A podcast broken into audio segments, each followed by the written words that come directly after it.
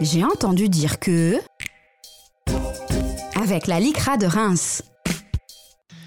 C'est l'heure de nous retrouver avec nos amis de la LICRA sur RJR avec Anne-Marie et avec Francine. Bonjour. Bonjour. Et pour euh, échanger avec nous sur un sujet que vous allez nous dévoiler dans quelques secondes, il y a également Aspasie, qu'on connaît bien sur RGR. Bonjour Aspasie. Et puis Enzo, qui a envie de revenir aujourd'hui. Et c'est ça, bonjour. et merci d'être avec nous. Euh, alors, euh, quel est le thème que vous avez envie de lancer euh, comme une patate chaude à nos Ah, ça, jeunes? C'est le moins qu'on puisse dire. Alors le thème, c'est citoyen du monde. Alors donc j'ai une question pour Mhm. euh, nos jeunes gens. Savez-vous qui est à l'origine de cette formule citoyen du monde? Alors nous allons parler mythologie, Mhm. donc ça remonte à très très loin. Il s'agit en fait de Diogène de Sinope, qu'on surnommait Diogène le cynique. C'était un philosophe grec qui vivait 400 ans avant Jésus-Christ. Et lorsque Alexandre le Grand lui a posé la question de quelle cité es-tu originaire, Diogène lui a répondu sur un ton quelque peu agacé Je suis citoyen du monde. Donc la première question pour nos jeunes gens, parce que maintenant ils vont travailler, hein, il n'y a pas que nous, ne pensez-vous pas que cette expression est le reflet d'une revendication adressée comme un défi signifiant qu'on n'appartient à aucune cité en particulier? Vous avez deux heures. Ça démarre sur les chapeaux. Bah, vu comme ça, comme il l'a dit dans son échange, ça peut être vu comme un défi techniquement. Parce que pour moi, euh, je sais plus comment il s'appelle, qui lui a posé la question. Diogène, ah c'est Alexandre le Grand qui Alexandre a posé le la Grand, question. d'accord, oui. qui lui a posé la question. Pour moi, c'est à titre informatif pour savoir d'où il vient et le classer dans sa tête d'une certaine manière. Et le fait qu'il réponde que c'est un citoyen du monde, bah, c'est un peu comme euh, le défier, du coup, justement, et lui dire qu'il n'a pas d'appartenance définie et qu'il il peut se, être originaire de partout d'une certaine manière. On peut le voir comme ça, effectivement. Enzo, la dernière fois, quand on a lancé ce défi, vous aviez eu l'air très intéressé. Pourquoi? Parce que je trouve que c'est quelque chose d'actualité quand même. Euh, quand on parle citoyen du monde, on va parler euh, de l'engagement, euh, comme le sujet de la dernière fois, on va parler d'engagement, on va parler de respect, on va parler de... En fait, euh, citoyen du monde, en fait, c'est le regroupement de tous les sujets qu'on a pu parler à la LICRA, en fait, soi-disant. Euh, je trouve que c'est vraiment inspirant.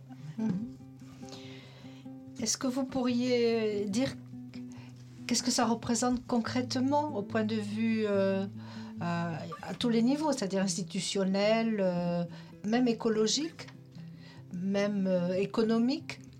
Il y a quand même plusieurs thèmes qu'on peut décliner autour de ce, de ce concept de citoyen du monde. Euh, oui, c'est ça. Euh, par exemple, euh, comme vous avez dit en premier, au, au niveau de l'institution, ça va être dans le respect du professeur et le respect d'une certaine hiérarchie, donc soit élève, soit professeur, soit CPE. Il y a tout un tas de, de grades, je vais dire. Et ça, c'est c'est un peu le respect de la société. Euh, je ne sais pas comment l'expliquer, mais... euh, Mais citoyen du monde, c'est quand même du monde. oui, Donc on ça, va essayer de s'extraire un petit peu de la France et de voir qu'est-ce que ça peut, à l'heure actuelle, en 2023, signifier que de se sentir citoyen du monde. Pour moi, être citoyen, c'est avoir un certain sentiment d'appartenance à sa société. Et euh, du coup, je pense que toute personne qui se sent pour une quelconque raison exclue de sa société d'origine, que ce soit en France ou dans d'autres pays évidemment, pour moi, elle n'est pas considérée comme un citoyen du monde. Ou du moins, elle ne se considère pas comme un citoyen du monde vu qu'elle se sent exclue de sa société. Oui, mais on peut être citoyen, mais dans se sentir très citoyen, allant jusqu'au nationalisme pour la France, par exemple. Mais citoyen du monde, c'est une ouverture qui est un petit peu plus, un un petit peu différente quand même. Oui, moi je peux peut-être poursuivre en disant, bon, euh, l'homme en tant qu'être humain, hein, donc euh, tous les individus, l'homme en tant qu'être humain appartient au monde. Est-ce qu'il peut être un individu, euh, comment partout dans le monde? Et est-ce qu'il est pour autant cosmopolite Est-ce qu'il peut se sentir à l'aise partout dans tous les pays? Bah oui, j'ai envie de dire, parce que citoyen du monde, ça veut dire que c'est dans le monde entier. Mhm. Et euh, quand on est, on est directement citoyen en soi. Donc euh, oui, normalement, il n'y a pas de raison que, par exemple, euh, si on voyage à travers le monde, euh, on se sente pas intégrer une société en allant découvrir de nouveaux horizons, entre guillemets.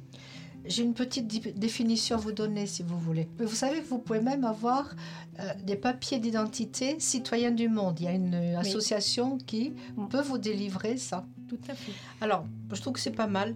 Les citoyens du monde ne sont pas astreints à soutenir telle ou telle religion ou idéologie, mais adhèrent au refus de toute discrimination basée sur la nationalité, l'origine, la religion, le sexe, le genre ou l'orientation sexuelle.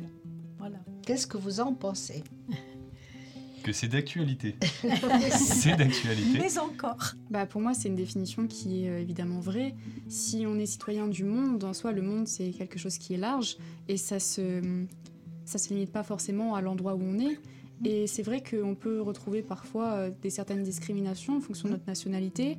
Euh, par exemple, si on veut changer de pays pour vivre ou y travailler, etc., c'est vrai qu'il y a plusieurs personnes qui peuvent être euh, mal intégrées à la société d'une certaine manière de par leur nationalité. Et c'est pour ça que moi je trouve que citoyen du monde, c'est un terme qui euh, bah, est bien d'une certaine manière parce que ça fait que il n'y a pas vraiment de discrimini- discrimination. Pardon. On n'est pas appartenant à tel ou tel pays, Mhm. mais on appartenant, appartenant au monde. Alors aussi, il faut, il faut vous dire que euh, si on parle du monde, d'être citoyen du monde, on est obligé quand même de voir les inégalités qu'il y a à travers le monde. Alors si je vous dis par exemple qu'un Japonais vit en moyenne presque deux fois plus longtemps qu'un Zimbabwéen ou un Afghan, Il n'y a pas d'égalité, effectivement, au niveau de l'humanité. Donc, comment être citoyen du monde autour de toutes ces inégalités, justement, qui sont présentes? L'humanité est une, mais est-ce que l'égalité est, valable dans tous les pays du monde Donc, comment se situer en tant que citoyen du monde Par rapport à ce qu'Anne-Marie vient de nous dire sur euh, l'espérance de vie? Euh, S'entraider. Euh, on pourrait s'aider, on pourrait s'accepter, on pourrait... bah, tout, un, tas de bonnes actions en fait, qui permettraient de prouver qu'il n'y a pas de différence entre chaque humain, qu'il n'y a pas de... Être sur un pied d'égalité, j'ai envie de dire, et euh, aider les plus démunis, et euh, profiter beaucoup des associations pour euh, aider ces personnes qui sont en difficulté. Il y a déjà eu quand même des tentatives d'ouverture au monde entier. Par exemple, vous avez la Déclaration universelle des droits de l'homme en 1948 et 58 États membres qui ont décidé d'adopter le- les droits de l'homme au niveau général, mondial. Qu'en est-il? Quand on sait que, par exemple, euh, un pays riche, un habitant d'un pays riche a donc en moyenne une empreinte écologique six fois plus importante que celle d'un habitant d'un pays à bas revenus. C'est-à-dire qu'on est encore un petit peu loin, hein, comme on a vu tout à l'heure aussi avec l'espérance de vie, l'espérance de vie, la natalité. Alors justement, moi je voulais intervenir aussi euh, par rapport à ça. Quand euh, moi je me pense citoyen du monde, euh, je, je pense aussi à- aux conséquences dans ma façon de vivre qu'elles peuvent avoir sur euh, d'autres citoyens dans, dans le monde. Euh, et là, la façon de consommer, effectivement, c'est un, une des choses qui m'interpelle au quotidien lorsque je, soit j'ai un acte d'achat ou de consommation. je me dis qui l'a fait et dans quelles conditions. Mm. Voilà, il y a déjà ça aussi Complètement, qui, m'interpelle. Absolument.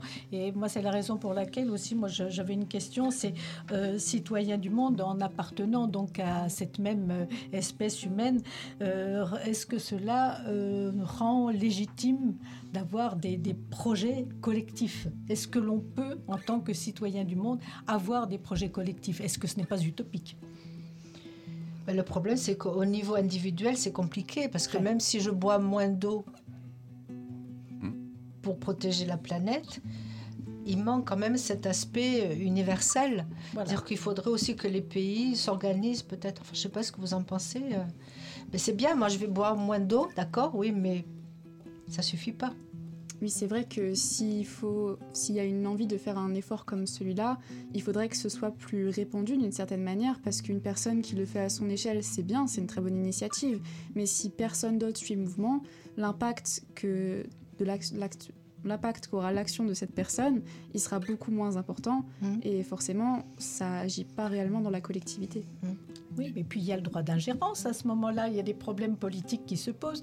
Donc si on est bien intentionné, évidemment, citoyen du monde, et essayer de gommer les discriminations, essayer de gommer ce qui nous sépare, et essayer au contraire de, de mettre ensemble les choses qui peuvent nous rapprocher et, et nous unir. Donc euh, ça, effectivement, on peut le faire au nom de l'universalisme, mais est-ce que cet universalisme est applicable dans le monde entier? Au niveau des, des- des inégalités, il y a le problème de l'immigration. Eh oui. Qu'est-ce que vous en pensez? Alors, il y en a qui veulent carrément fermer les frontières, d'autres qui veulent une immigration choisie, d'autres qui disent euh, de toute façon, il faut ouvrir les frontières parce que c'est aider justement les pays en difficulté. Est-ce que vous avez une idée autour de ça? Bah, moi, je rejoins un peu ce qu'Enzo aurait dit tout à l'heure par rapport euh, à accepter la différence, justement. Et pour moi, l'immigration, bah, en soi, si on peut aider les autres, pourquoi pas le faire, justement Je vois ça comme euh, une possibilité d'entraide, justement, et une possibilité de s'ouvrir au monde, et justement de s'aider si on se considère en, tant que citoyen du monde. Et si je pouvais même ajouter quelque chose, je dirais que faudrait aussi se mettre à la place de ces personnes, parce qu'on ne le fait pas. Et euh, par exemple, euh, ceux qui veulent fermer les frontières, s'ils étaient à la place des personnes qui voulaient euh, immigrer dans le pays, je pense qu'elles seraient du même avis et elles ne voudraient pas fermer les frontières et plutôt euh, les ouvrir, j'ai envie de dire. Oui, l'exil, c'est toujours un, un drame. C'est un drame. hein. Bien sûr, on laisse quand même beaucoup de choses derrière soi. hein. C'est Tout à fait. Et on pourrait peut-être voir concrètement qu'est-ce que vous pourriez imaginer, je ne sais pas. euh, vous connaissez Erasmus, ça existe toujours, le programme Erasmus. Est-ce qu'on ne pourrait pas demander aux États de créer quelque chose qui soit Erasmus et euh, l'Europe, quelque chose qui soit dans cette même optique mais mondial, qui s'appellerait euh, et pas Erasmus, mais je ne sais pas moi, Oui. par exemple, euh, comment il s'appelle Diogène? Diogène, oui. Alors Dio- Diogénus, pourquoi pas? Est-ce que vous, ce serait quelque chose qu'il faudrait proposer? Oui, forcément, euh, c'est important et ça permettrait d'échanger quelques sourires et rendre le bonheur aux personnes qui le méritent le plus. Après, euh, on ne peut pas s'engager seul, il faudrait que beaucoup évident. de gens s'engagent. Et. Non, mais il faut Oui. l'organiser au niveau institutionnel, c'est-à-dire au niveau de, de l'université, des écoles, de, même des, des, des jeunes qui sont dans le monde du travail, hein, qui peuvent aussi aller à l'étranger et continuer leur formation à l'étranger. euh, si, je veux pas dire de bêtises, je crois qu'il y a une association euh, qui est dans le lycée d'ailleurs qui s'appelle Smile.